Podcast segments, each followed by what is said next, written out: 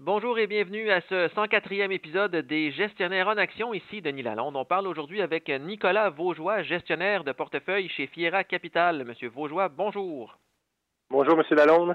On parle aujourd'hui de l'inflation canadienne au mois d'octobre qui a atteint un sommet depuis 2003 à 4,7% Est-ce que les investisseurs boursiers doivent commencer à s'inquiéter que l'inflation canadienne dure dans le temps? Bonne question. Et en effet, c'était un très gros chiffre euh, d'inflation qu'on a vu pour le mois d'octobre. Si on exclut toutefois le pétrole, on est à 3,6 par rapport à l'année dernière. Mais la tendance euh, des chiffres d'inflation depuis plusieurs mois sont quand même à la hausse. Et on entendait souvent les politiciens et les banques centrales dire que c'était euh, transitoire. Ça fait quasiment un an qu'on est dans des, eaux d'inflation de, ce côté-là. Donc, selon nous, on s'attend à ce que l'inflation reste haute encore pour un certain temps. Pour diverses raisons. Un, la demande devrait être soutenue. Là. On voit la, la croissance économique devrait être encore bonne. Et de l'autre côté, on a euh, de l'inflation aussi au niveau de provient du côté de l'offre. Dans on a des problèmes du côté de la chaîne d'approvisionnement, des délais au côté des containers, la main-d'œuvre, la pénurie de main-d'œuvre également, hausse de salaire qui va venir aussi. Donc, tout ça devrait maintenir l'inflation euh, relativement haute par rapport à ce qu'on été habitué dans les dix dernières années. Et euh, si on pense à un stimulus fiscal que le gouvernement fédéral devrait injecter bientôt. Ça aussi devrait continuer à soutenir euh, la demande de ce côté-là. De l'autre côté, il y a la Banque du Canada qui reconnaît que l'inflation est présente et a complètement arrêté son programme d'assouplissement monétaire, d'achat d'obligations. Et on pourrait même s'attendre de leur côté à avoir quelques hausses de taux d'intérêt en 2022 pour venir euh, freiner l'inflation.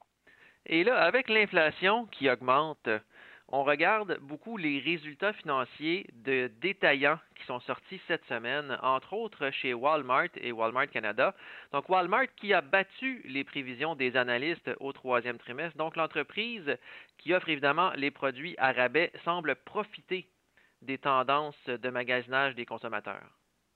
Oui, en effet, Walmart ont eu des très bons résultats. Et les consommateurs se tournent toujours vers des alternatives où ils peuvent payer euh, le moins cher possible. Et Walmart a décidé d'absorber certaines hausses des coûts et ne pas les refiler aux consommateurs. Donc, euh, c'est sûr que la demande a été euh, présente chez Walmart. Maintenant, la question est à savoir combien de temps Walmart va être en mesure de garder les prix bas de ce côté-là.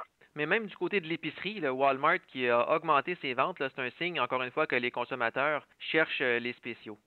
Oui, en effet. Et côté de l'épicerie, euh, quand on regarde euh, au Canada, là, depuis un an, le prix de la nourriture a augmenté en moyenne de 3,8% euh, par rapport à l'année dernière. Et quand on écoute les plus grands processeurs de nourriture de la planète, comme on pense à GBS et Nestlé, qui mentionnent que les prix sont à la hausse de leur côté et leur filent à leurs clients sans aucun problème parce que la demande est présente, on s'attend à ce que les prix de nourriture ne retournent pas à la baisse, donc restent alors à ces niveaux-là et pourraient potentiellement continuer à, à, monter. Donc, c'est sûr que si Walmart est capable d'offrir des prix bon marché côté de la nourriture, le segment épicerie devrait continuer à bien faire. Et si on parle de deux autres détaillants maintenant, mais c'est plus du côté de la rénovation résidentielle, donc la pandémie qui a aussi profité à Home Depot et à Lowe's, Lowe's qui possède la bannière Rona au Canada, alors que beaucoup de ménages ont choisi cette année de rénover leur résidence c'est un autre secteur qui a quand même bénéficié, je, dirais, de la situation de la pandémie euh, suite à les, restrictions qu'il y a eu sur plusieurs euh, industries. On peut penser aux touristes. Les individus ne pouvaient pas voyager ou aller au restaurant ou faire de, certaines dépenses discrétionnaires qu'ils aimaient faire euh, en temps normal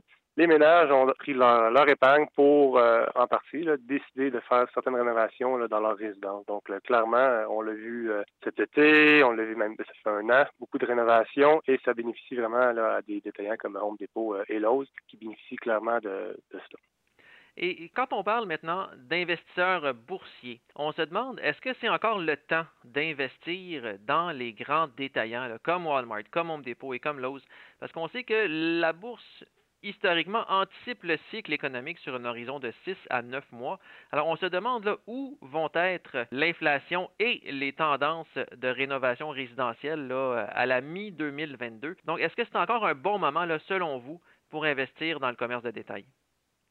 Comment ça détail, quand on pense à des noms comme Walmart, euh, Walmart devrait quand même relativement bien faire dans la prochaine année, euh, même si l'inflation euh, continue, parce qu'ils ont quand même une grande base de, clients. Côté Lowe's et Rona, par exemple, ou Home Depot, le fait d'avoir le secteur résidentiel est quand même en, bonne santé avec les principalement à cause des bas taux d'intérêt. On voit beaucoup de demandes d'application d'hypothèques à la hausse et les taux sont encore bons. La demande pour le, le résidentiel devrait continuer. Et avec les faibles taux d'intérêt, ben, certaines personnes et en profitent pour continuer de rénover leur, leur maison. Donc, peut-être que ça va se calmer au fur et à mesure que les mesures et les restrictions vont être reparties et que les, certains ménages vont substituer leurs dépenses en rénovation vers d'autres secteurs. Mais on s'attend à ce que ça continue à relativement bien faire là, au courant des 6 euh, à 12 prochains mois. Merci beaucoup, M. Vaugeois. Ça fait plaisir.